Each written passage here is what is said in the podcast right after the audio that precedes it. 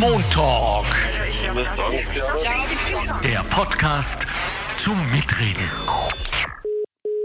Herzlich willkommen zum Montalk Nummer 97. Heute geht es ums Geld, besser gesagt um Geldanlage. Wir haben uns zwei Fachleute dazu ins Studio geholt, nämlich Thomas Grünberger und Alexander Rosner. Sie sind die Geldanlage-Experten der Arbeiterkammer Niederösterreich. Achtung, Disclaimer, ganz, ganz wichtig. Dies alles, was Sie jetzt hören werden in diesem Podcast, sind keinesfalls Finanzierungsempfehlungen, sondern nur allgemeine Tipps. Selbstverständlich sollten Sie dann mit jemandem Kompetenten sprechen und dann auch eben eine Einwilligung äh, unterzeichnen und so weiter. Uns ist es sehr wichtig, dass wir da niemanden auf irgendeine Fährte führen wollen. So, damit wir wissen, wovon wir sprechen, hier gleich mal unsere Faktenbox. Sparen hat in Österreich einen hohen Stellenwert. Alleine im Jahr 2022 haben die Österreicherinnen und Österreicher 22 Milliarden Euro auf die hohe Kante gelegt. Das bedeutet, der Anteil des Einkommens, der nicht für den Konsum aufgewendet, sondern gespart wird, lag 2022 bei 8,8 Prozent. Gespart wird auf vielerlei Arten. Laut einer Studie nennen in Österreich 42 Prozent ein Sparbuch oder Sparkonto ihr eigen. Rund 26 Prozent haben einen Bausparvertrag, 27 Prozent sparen zu Hause. Als weitere Sparform verwenden rund 20 Prozent eine private Rentenversicherung. Eine aktuelle Statistik der österreichischen Nationalbank zeigt auch, dass sich der Trend zu Wertpapierkäufen im ersten Halbjahr 2023 mit Investitionen von 9,8 Milliarden Euro fortgesetzt hat. Die Hauptgründe, um Sparguthaben anzulegen, sind Gesundheit und Sicherheit der Familie. Quellen: Österreichische Nationalbank, Statistik Austria und das Liquiditätsbarometer Österreich. Danke an Bettina Schabschneider und jetzt unsere Gäste Thomas Grünberger und Alexander Hosner. Hallo und danke für eure Zeit. Hallo. Hallo und danke für die Einladung. Gut. Ähm, ich fange mal mit äh, Alexander an. Äh, wenn ich sage, gibt es praktische Tipps und Empfehlungen, wie wir unser aller Geld einzahlen und anlegen sollen. Ist das zu allgemein oder würdest du das jetzt so beantworten können? Äh, das Schwierigste ist bei solchen Fragen immer, was möchte ich überhaupt mit meinem Ersparten erreichen? Wofür spare ich überhaupt an? Wow, äh, und gibt es einen, einen bestimmten Zweck oder ein, ein, Ziel dafür? Gibt es denn, wenn jemand sagt, ich will einfach nur im Alter äh, Kohle haben zusätzlich zu meiner Pension, äh, reicht das oder möchtest du dann noch mehr wissen, was er dann damit anfangen will? Oder sie, pardon. Also wenn es jetzt wirklich eine reine Pensionsvorsorge sein soll, ja. ähm, dann hat man ein gewisses Ziel dafür. Dann sagt man einfach, man möchte langfristig irgendwas ansparen dass man im Alter besser auskommt damit. Mhm. Mhm. Das ist schon sehr, sehr konkret an und für sich, wenn es eine reine Altersvorsorge sein soll. Nur häufig ist es eben der Fall, ähm, dass man sich ja gar nicht im Klaren ist, ob das jetzt wirklich eine reine Altersvorsorge sein soll. Mhm. Weil zum Beispiel komme ich auf die Idee, ich möchte vielleicht eine Wohnung oder ein Haus kaufen oder bauen. Ähm, und dann kann es natürlich sein, dass diese Pläne wieder über den Haufen geworfen werden. Ja, ja. Äh, gut, und ich denke auch, so, äh, was die Pension angeht, da geht es dann wohl auch um längerfristige Vereinbarungen, als wenn jemand sagt, ich möchte in zehn Jahren eine Eigentumswohnung besitzen. Genau, genau. Ja, okay. Äh, Thomas, fangen wir doch mal ganz allgemein an. Was ist eine Geldanlage? Frage ist, äh, wenn ich etwas auf die Seite legen kann und in irgendeiner Form irgendwo quasi auf Reserve lege. Okay. Ganz egal, ob ich das jetzt für einen Notcent verwende, ob ich für Mittel und äh, sage mal vielleicht auch langfristiges Ziel- und Zwecksparen verwende oder ob ich halt sage, okay, wie der Alex schon äh, erwähnt hat, dass ich es als Pensionsvorsorge als, oder als langfristige Veranlagung sehe. Also das sind so einmal die Unterschiede.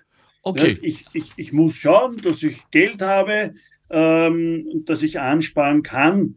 Äh, um sparen zu können, ja. ich kann mich gut noch erinnern an, an, an eine Sendung vor ein paar Wochen, ja. ähm, ist notwendig, dass ich zuerst einmal mit dem Einsparen anfange. Also für mich fängt das Geldanlegen schon ein bisschen grundsätzlicher an. Vorsorge heißt, dass man sich sehr viele Überlegungen stellen mhm. muss äh, und nicht einfach sagt, so, jetzt spare ich das halt weg und mhm. in einem Jahr, wenn ich mir es nicht mehr, mehr leisten kann, dann ist das wieder futsch äh, und dann löse ich das wieder auf und alles ist wieder dahin. Also ich sollte mir schon entsprechende Gedanken machen. Okay, das ist ein wunderbarer Übergang zu unserer Straßenumfrage, denn wir haben die Leute wirklich befragt, ob und wie sie ihr Geld anlegen. Hören Sie mal. Äh, wenn Ihnen Geld überbleibt, legen Sie das irgendwo an? Ja, Uh, ja, bei meinen Kindern. ja, ich spare nicht. ich spare nicht, weil das, das Leben es wird alle teuer und ich spare gar nicht. Uh, ich kann es nicht anlegen, weil es bleibt eigentlich keins über. Nein. In den meisten Fällen schon, ja. Und wie, wenn ich fragen darf? Äh, mit Wertpapieren. Ich habe Festgeld. Ähm, ich habe einen ETF und in den zahle ich einmal im Monat einen Sparbetrag an. Leider nur auf der Bank. das heißt Sparbuch, Bausparer? Bausparer und äh, Sparbuch. Über einen Bausparer. Ah, in, äh, in einen Fonds. Äh, erst ein Bausparer.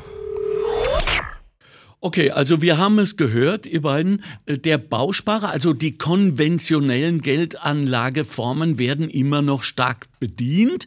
Ähm, äh, kurze Zwischenfrage, zu Recht?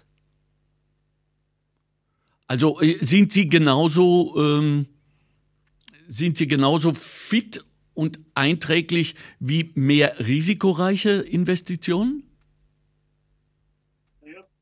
Das ist eben das Problem. Wenn ich sage, ich nehme ein Sparbuch, dann hat das einen anderen Zweck, als wenn ich sage, ich nehme einen, einen Indexfonds oder ich nehme eine Lebensversicherung. Ein mhm. Sparbuch, wenn ich sage, ich habe Geld, das ich als, als, als Reserve zur Verfügung lege, weil einmal das Auto kaputt werden kann, ja, dann hat das Sparbuch Sinn. Da jedes Mal einen langfristigen Vertrag aufzulösen mit hohen Kosten, wäre eigentlich äh, sehr ungeschickt. Okay. Ähm, Alexander, eine Dame hat die ETFs erwähnt. Was sind mhm. ETF?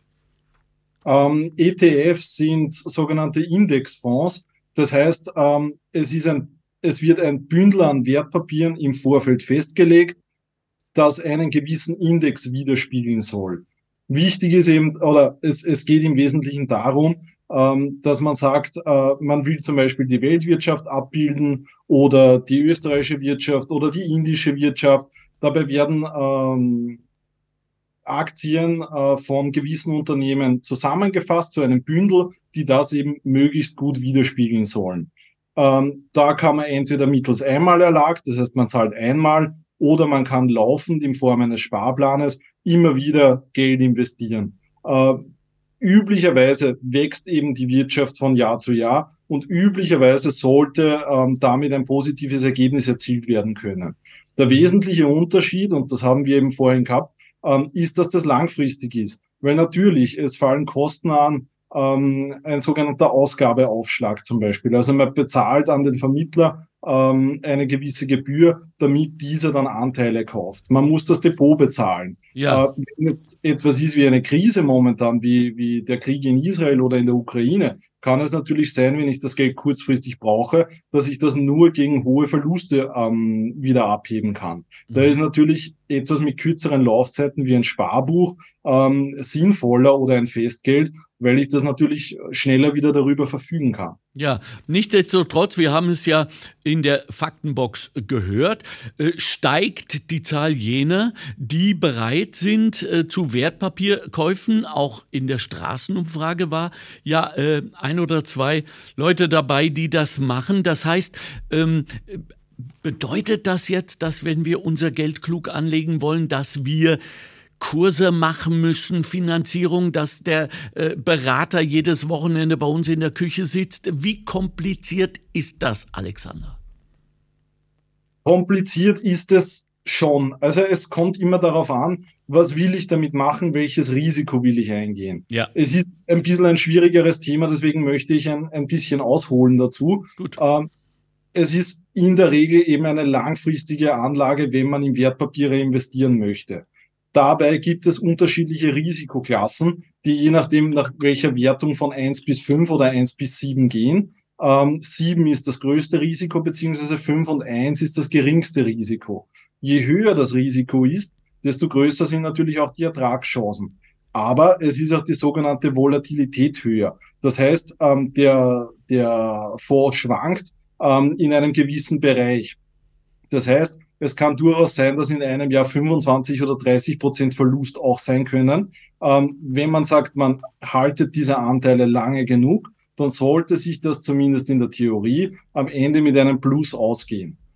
Hierbei ist es eben wichtig, dass man sich selber überlegt, wie hoch soll das Risiko sein, das man eingehen möchte ja. ähm, und wie lange möchte ich diese Anteile halten bzw. kaufen. Ja, Thomas, Thomas Grünberger, ähm, wie können wir, wie können die Anleger eigentlich unsere persönliche Risikotoleranz äh, bestimmen? Ist es überhaupt möglich in diesen, sagen wir mal, sehr bewegten finanziellen Zeiten? Ähm, die persönliche Risikotoleranz ist heute relativ schwierig auch einzuordnen. Wenn ich zum Beispiel schaue, ich habe da ein, ein Papier liegen, ähm, der Kursverlauf zum Beispiel des amerikanischen Aktienindex über 100 Jahre. Dabei hat es 31 Jahre mit negativem Aktienmarktergebnis gegeben. Also statistisch äh, gibt es alle 3,2 Jahre ein Down. Ja. Ähm, das ist halt relativ schwierig, aber die persönliche Risikotoleranz ist natürlich abhängig davon, ob ich auf der einen Seite äh, schon in irgendeiner Form ähm, Reserve, äh, Sparmöglichkeiten habe, ob ich da schon was habe, ob ich vielleicht auch mittelfristig und, und längerfristig meine Ziele im Blick habe, für die ich vorsorge. Es kann ja auch sein, dass ich vielleicht einen Kredit bedienen muss und ob dann auch langfristig auch Geld übrig bleibt. Mhm. Und natürlich zählen da so Faktoren wie, ich äh, muss langfristig dabei sein, äh, ich muss eine entsprechende Disziplin haben, ich kann nicht alles, all meine Pläne ständig über den Haufen hauen, weil dann werde ich im Prinzip nur Kosten haben. Mhm. Und all das spielt natürlich auch für die persönliche Risikotoleranz eine, eine große Rolle.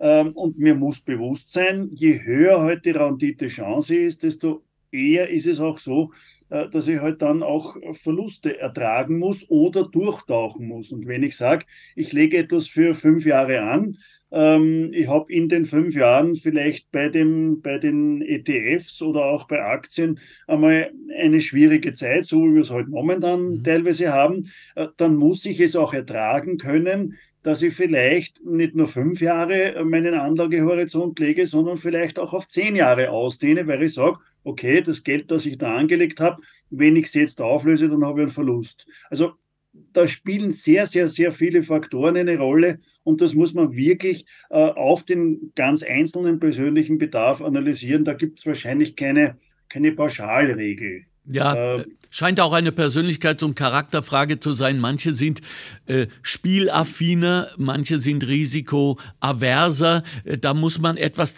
Gibt es eine Möglichkeit, dass du uns jetzt sagen kannst, abseits dieser insgesamt, ich glaube 42 Prozent haben wir da gehört in der Faktenbox, Menschen, die immer noch Bausparen und, äh, ähm, und äh, Sparbuch benutzen, wie wir weg von diesem ultrasicheren alten doch vielleicht ein wenig mehr auf Ausblick auf Profite, zumindest auf einen guten Return on Investment.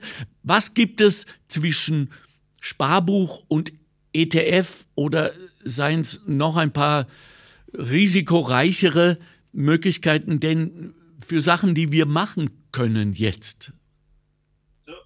Seite ist das sicher eine Frage des Alters. Wenn ich, wenn ich mir anschaue, jetzt äh, Wertpapierstudie der Arbeiterkammer, äh, muss ich natürlich hergehen und sage, die 20- bis 29-Jährigen sind schon viel risikobewusster oder risikobereiter als die Älteren, weil die natürlich sagen, okay, ich habe schon mehr erlebt äh, und ich, ich will vielleicht keinen, keinen Verlust mehr ertragen, das möchte ich nicht mehr. Der Junge kann sagen, okay, ich habe eh Zeit genug. Mhm. Ähm, natürlich gibt es dazwischen, ähm, ich muss nicht Wertpapiere machen, ich kann zum Beispiel auch äh, eine Lebensversicherung machen, äh, egal ob ich das als klassische oder vorgebundene mache. Mhm. Ich kann allenfalls eine, eine, eine prämienbegünstigte Zukunftsvorsorge machen. Also da gibt es eine Menge an, an Varianten und, und Produkten, die ich nehmen kann. Ja, natürlich. Okay, seid ihr da eigentlich auch in beratender Funktion?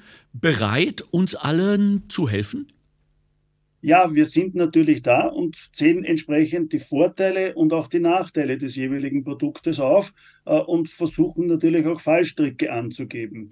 Ein Beispiel, äh, wenn ich einen langfristigen Vertrag habe, dann habe ich relativ hohe Anfangskosten. Wenn ich da nach sechs, sieben Jahren schon aussteige, äh, dann wird der Verlust relativ groß sein. Wenn ich sage, ich behalte das über die geplante Dauer bei, äh, dann kann natürlich die Performance nicht so sein, aber die Kostenverluste sollten über eine so eine lange Frist halbwegs weggemacht werden. Okay.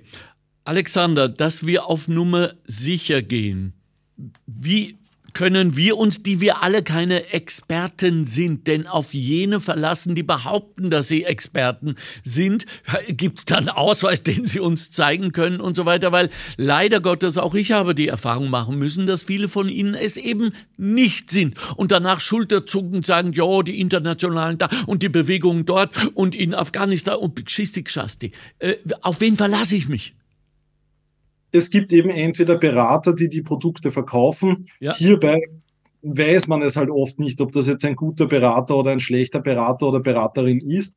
Sinnvoll ist es da auch, wenn man sich im Freundes Bekanntenkreis umhört, ähm, ob jemand vielleicht schon gute Erfahrungen mit jemand gemacht hat oder nicht.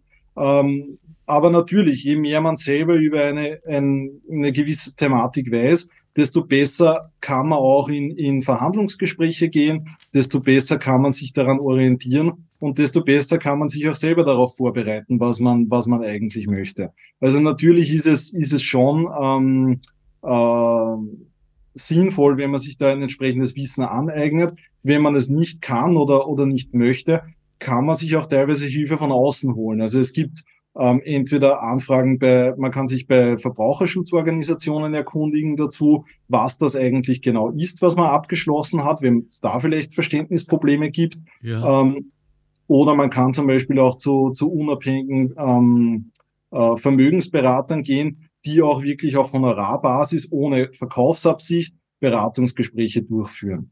Okay. Aber auch hier ist man nicht davor gefeit, ob das jetzt wirklich ein guter Rat war oder nicht. Das mhm. erfahrt man halt leider immer erst im Nachhinein.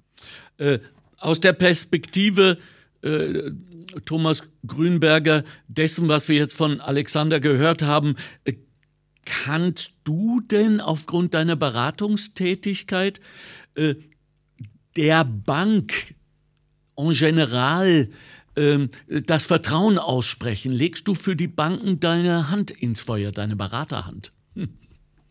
Also grundsätzlich lege ich für keinen Berater ähm, die Hand ins Feuer. So, das war das mal ein wichtiger Satz. Den, das hat gar nichts mit den Banken oder mit einem Versicherungsmakler oder mit wem auch immer zu tun, sondern es kommt immer nur darauf an, wie der einzelne Berater ähm, von der Grundeinstellung ist. Geht es ihm nur um das, dass er Provision verdient oder will er halt langfristig auch eine, eine positive Kundenbeziehung haben und, und nimmt die Interessen des jeweiligen Kunden ab, überfährt er ihn nicht mit irgendwelchen Abschlüssen, die vollkommen ungeeignet sind und wo der Kunde dann eh nach zwei Jahren sagt, ich kenne mich nicht aus, weg davon. Ja. Ähm, und und fragt er ihn auch, was wirklich äh, sein Bedürfnis ist. Das heißt, klärt er seine persönlichen Verhältnisse. Und das ist das ganz, ganz Wichtige bei einem Berater, wo ich nach einer halben Stunde schon irgendein Patentrezept habe. Ähm, da würde ich mir schon Gedanken machen. Wenn er mit mir das gemeinsam versucht zu klären, sagt, überlegen Sie noch vielleicht die und die Punkte im Vorhinein, äh, werden Sie sich über, über Ihre, über Ihr Budget klar, werden Sie sich über Ihre Lebensplanung klar und schauen wir uns vorher vielleicht auch noch den Risiko- und den Versicherungsschutz an, damit nicht irgendwas nicht abgesichert ist. Ich zwar dann was angespart habe, aber vielleicht dann Kosten über 100.000 Euro habe und nicht versichert habe. Also da merkt man wirklich dann den guten Berater, ob er eben alle Aspekte ähm, reinbringt oder halt nur schaut, er möchte gerne ein Produkt anbringen. Ja, in diesem Zusammenhang, liebe Hörerinnen und Hörer, Thomas Grünberger und Alexander Hosner, unsere beiden Experten der Arbeiterkammer Niederösterreich, was also die Geldanlage betrifft, äh, haben natürlich dann für Sie auch in den Shownotes nochmal eine Zusammenfassung, wo Sie das äh, nochmal ganz äh, verkürzt nachlesen nachlesen können, worauf Sie vor allem achten sollten, denn das war jetzt viel, das ist bei mir gut angekommen, aber ich kann es mir nicht merken. Ihnen wird das auch so gehen, daher verlassen Sie sich auf die Arbeiterkammer und ihren Shownotes. Ähm, der Bausparer, nochmal äh, äh, Thomas Grünberger, der Bausparer ist also immer noch unter Sparbuch. Äh, ich weiß ja aus zuverlässiger Quelle, dass die Banken zum Beispiel über die Sparbücher gar nicht so happy sind. Oder? Also, die wollen, und ich finde, es ist auch richtig so, dass die Kohle im Umlauf ist. Jetzt höre ich von euch beiden aber Vorsicht, Vorsicht, Vorsicht, Vorsicht. Langfristig, langfristig keine Risiken. Äh, wie ist jetzt die Philosophie der Geldanlage zu bewerten? Oh, ähm, was meinst du jetzt genau? Also, äh, äh, nämlich gehe ich daran, um möglichst keine Fehler zu machen. Und dann muss ich mich wirklich fragen, äh, erstens mal, wie lange dauert äh, meine Risiko-Due Diligence, wenn man so will, ja, äh, verändert sie sich kaum, dass ich sie abgeschlossen habe, nicht 24 Stunden wieder, ja, also es bleibt bei mir immer so ein, so ein Gefühl von Lotto über, ja, äh, ist vielleicht jetzt radikal, aber dennoch, während das der Bausparvertrag, das haben die Eltern, Großeltern und Urgroßeltern, ja, und äh, sogar Napoleon hat angeblich einen, ja, der bleibt mir als etwas Verlässliches, das ich kenne. Und das Sparbuch habe ich, wisst ihr beiden, ich habe im Zuge der Vorbereitung für diesen Podcast mit Bankern gesprochen. Und die haben gesagt, dieses Sparbuch ist so verführerisch, dass bei irgendeiner Nach irgendwas wird gesagt in Zeit im Bild, unsichere Finanzmärkte. Am nächsten Tag steht die 80-jährige äh, Oma vorm Schalter und will ihre gesamte Kohle. Auf die Frage, warum, sagt sie, es ist ihr lieber, wenn sie sie zu Hause hat. Und äh, dann sagt man ihr, nee, Frau, bedenken Sie Feuer, bedenken Sie Überfälle und so weiter. Das wollen Sie dann nicht hören. Äh, Alexander Hostner, hast du dazu etwas zu sagen? Genau. Ähm, man muss eben da differenzieren. Die einen Produkte sind ein Sparbuch, ein Festgeld, ein Bausparer. Okay. Der große, der große Vorteil dabei ist, man unterliegt der österreichischen Einlagesicherung. Das heißt, es ist eine sehr, sehr sichere Anlage, ähm, weil pro Person bis zu 100.000 Euro bei einem Bank- und Kreditinstitut abgesichert ist. Okay. Ähm, das heißt, sollte wirklich die Bank Probleme bekommen, sind zumindest diese 100.000 Euro ähm, sicher. Das ist natürlich bei anderen Produkten nicht so, dass man wirklich abgesichert ist. Da hat man kein Sicherheitsnetz. Mhm. Das heißt, für den risikobewussten Sparer oder Anleger kann das durchaus sinnvoll sein, diesen Weg zu gehen. Mhm. Gut. Ähm, Gehen Darf wir doch mal. Ja, bitte, bitte, ähm, Thomas. Ähm, sicher ist halt auch immer sehr relativ. Wenn ich weiß, dass ich in Zeiten von 10 oder mehr Prozent Inflation eigentlich sicher jedes Jahr verliere, äh, stellt sich das ja dem gegenüber, dass ich sage, ich, ich investiere auf lange Frist äh, vielleicht und habe ein Risiko an Schwankungen und es sollte sich vielleicht auf lange Frist doch was Positives ergeben. Aber ich muss ja nicht nur Finanzmarktprodukte nutzen. Ich kann ja sehr wohl äh, mir auch anderweitig Gedanken machen, sage zum Beispiel, okay, ich, ich will das alles nicht, ich nehme halt statt einer Mietwohnung, finanziere ich mir eine Eigentumswohnung und vielleicht habe ich dann in der Pension, meine Pensionsvorsorge ist halt, äh, dass ich da eine Wohnung habe, die mir relativ kostengünstig zur Verfügung steht. Mhm. Ich könnte auch sagen, ja, ich bin ein Sammler von irgendwas. Ähm, ich gehe das Risiko ein, dass das in zehn Jahren äh, auch noch etwas wert ist und ja. da kenne ich mich gut aus und ich sammle Briefmarken. Ganz egal, was es ist. Also es, es muss nicht immer ein und das Gleiche sein. Ja, ja viele heute, ihr beiden, äh, sammeln ja auch neue Arten von Sammel. Früher äh, waren es eben Briefmarken, äh, Münzen äh, äh oder wem es besser ging, Fer Ferraris hat sich alles als nicht wirklich so verlässliche Geldanlage herausgestellt. Selbst wenn sie eingeölt im Plastik äh, 30 Jahre äh, stehen und sich nicht bewegt haben, sind sie nichts mehr wert. Heute haben wir digitale Produkte. Also äh, da geht es um, um, um äh, Krypto zum Beispiel. Ja, äh, Bitcoin abwärts, NFTs und so weiter. Sinnvoll? oder Pfui-Gag? Thomas?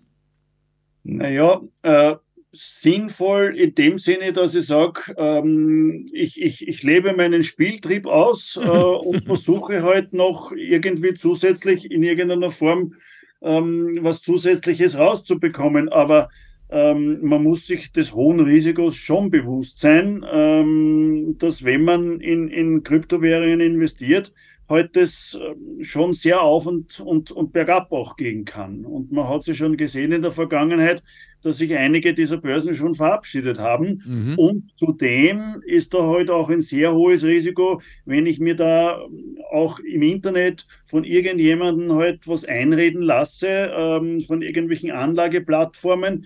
Ähm, ich investiere, kaufe ein, zwei, drei, vier Mal ein. Das ist gut gegangen und beim letzten Mal ähm, geht es halt in die Hose. Ja, ja.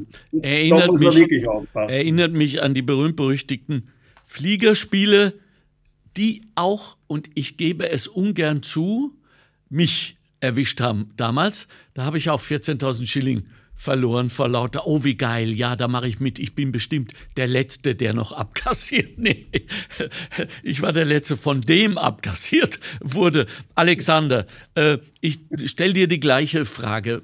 Äh, Bitcoin, Krypto, es ist doch da, so mein Eindruck, um zu bleiben. Also können wir es uns leisten, das zu ignorieren?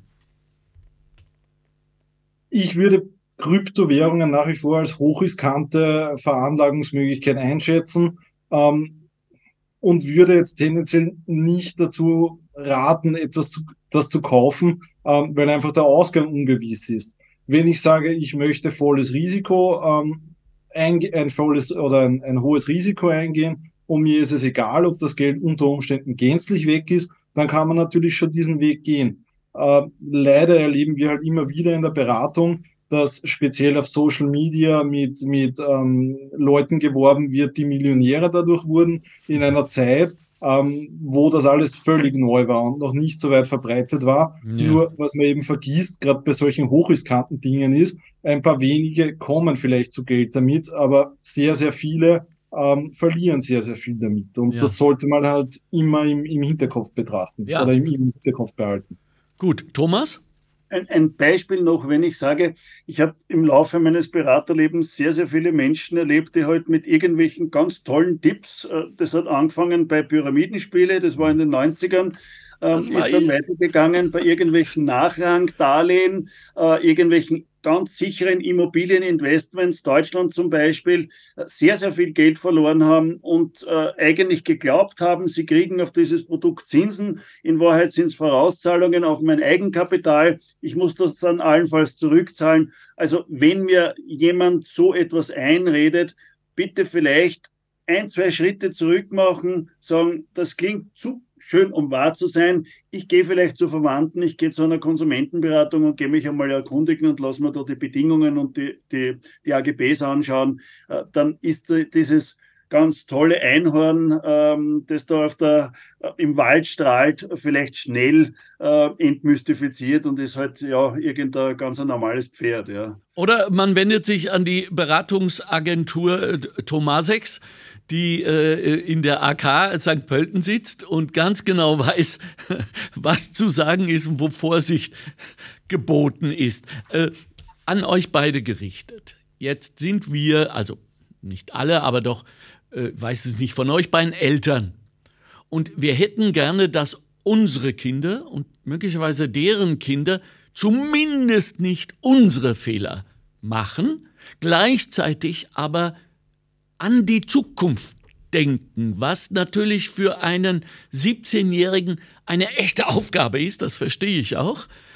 Nichtsdestotrotz, wie können wir den Kindern, also vielleicht schon in der Vorschule, sprich Kindergarten, ähm, aber in jedem Fall den jungen Menschen, die möglicherweise auch ihre Ausbildung äh, bipolar, ist ein schlechtes Wort, bilateral machen. Also das heißt Lehre mit Matura und so weiter, wo sie relativ früh ins Verdienen kommen. Mit dem Geld dann umzugehen. Wie, wie geht das? Habt ihr Tipps, Ratschläge, Institutionen?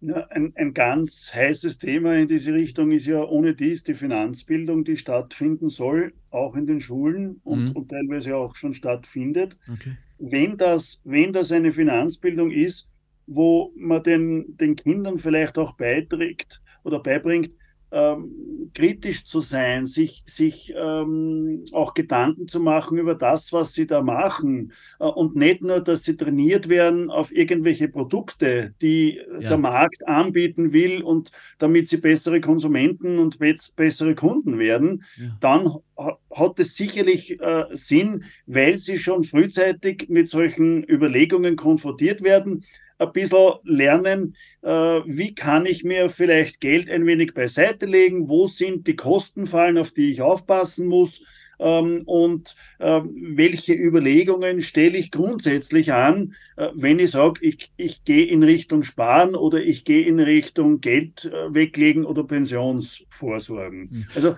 die Varianten kennenzulernen ist toll, aber es soll nicht ein Das müsst ihr machen sein. Ja, ja. Äh, Alexander, nun sind ja äh, äh Kinder sowieso zu 100 Prozent und auch Jugendliche noch sehr, sehr emotionale Menschen die äh, auch ihre emotionalen Tools, wenn man so will, auch zu dieser Zeit äh, schärfen. Wenn man denen mit Prozente und äh, äh derartigem äh, kommt, was jetzt die richtige Geldanlage betrifft, machen die unter Umständen zu. Es ist ihnen zu faktisch und auch möglicherweise zu mühsam, sich da einzulesen.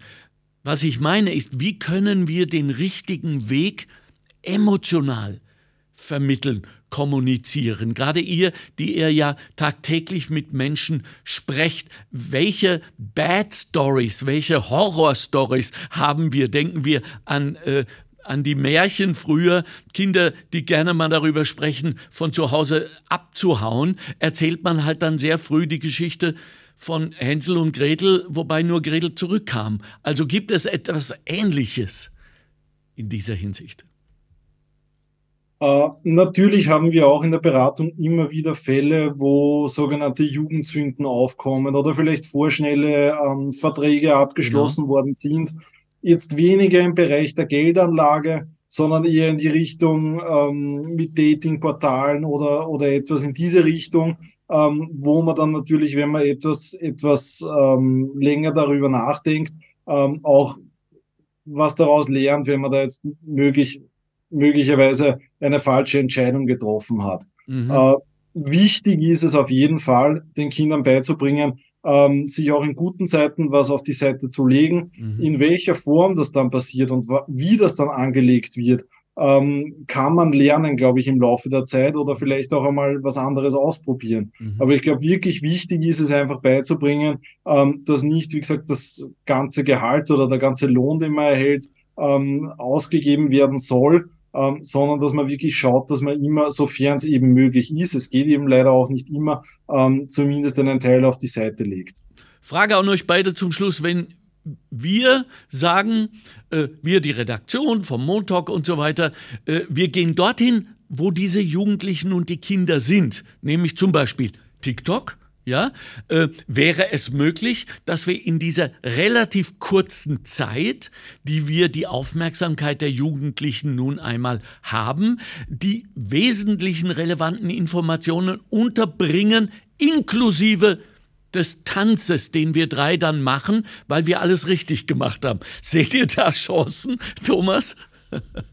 Naja, ob, ob, ob das auf TikTok möglich ist, kann ich nicht sagen, aber ich gehe sehr, sehr viel in Schulen referieren. Ja. Äh, und ich versuche das auch äh, weiter zu kommunizieren, Fälle und, und, und so Musterbeispiele, äh, wo die Jungen dann schon hören und sagen, ah, wie war das, wie war das und, und sich was mitnehmen auf alle Super. Fälle, ja. Also alle, die uns jetzt äh, zuhören, vor allem die Lehrerinnen und Lehrer, äh, diese beiden wunderbaren, sehr erfahrenen, kompetenten Menschen stehen zur Verfügung. Sie können eingeladen werden in Schulen, Schulklassen, äh, Lehrgänge etc. Sie kommen gern äh, und sie sehen beide gut aus, also ihr blamiert euch nicht und sind sehr kommunikabel. Kabel. Ja, ähm, ich, ich danke euch beiden sehr. Noch bitte ein Schlusswort, um nicht zu sagen eine Warnung, ein Aufruf.